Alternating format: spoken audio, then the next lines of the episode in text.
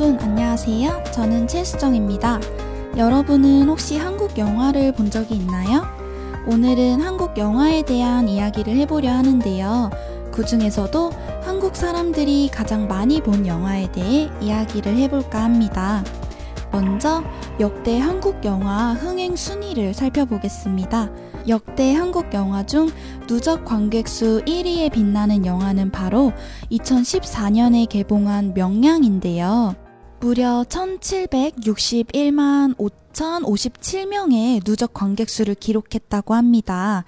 한국인 전체 인구의 35%에 달하는 인구인이 얼마나 많은 사람들이 이 영화를 관람했는지 짐작이 가시나요? 한국 사람들이 가장 많이 본 영화가 바로 명량이라는 거죠.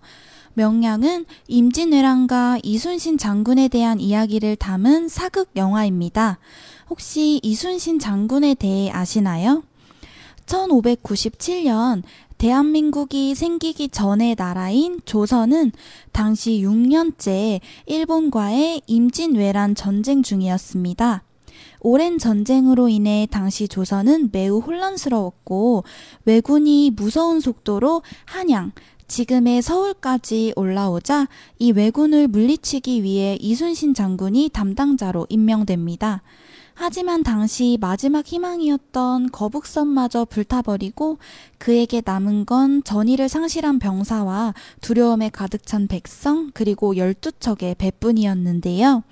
330척에 달하는 왜군의 배가 속속 집결하고 압도적인 수의 열세에 모두가 패배를 직감하는 순간이었지만 이순신 장군은 신에게는 아직 12척의 배가 남아 있습니다. 라는 명언을 남기고 단 12척의 배를 이끌고 명량 바다로 향해 나섭니다.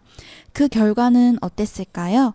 이순신 장군은 단 12척의 배로 330척의 왜군을 격파하고 승리를 이끌어냅니다. 영화 명량은 이러한 이순신 장군의 위대한 업적과 임진왜란 당시 조선의 상황을 보여주는 영화입니다.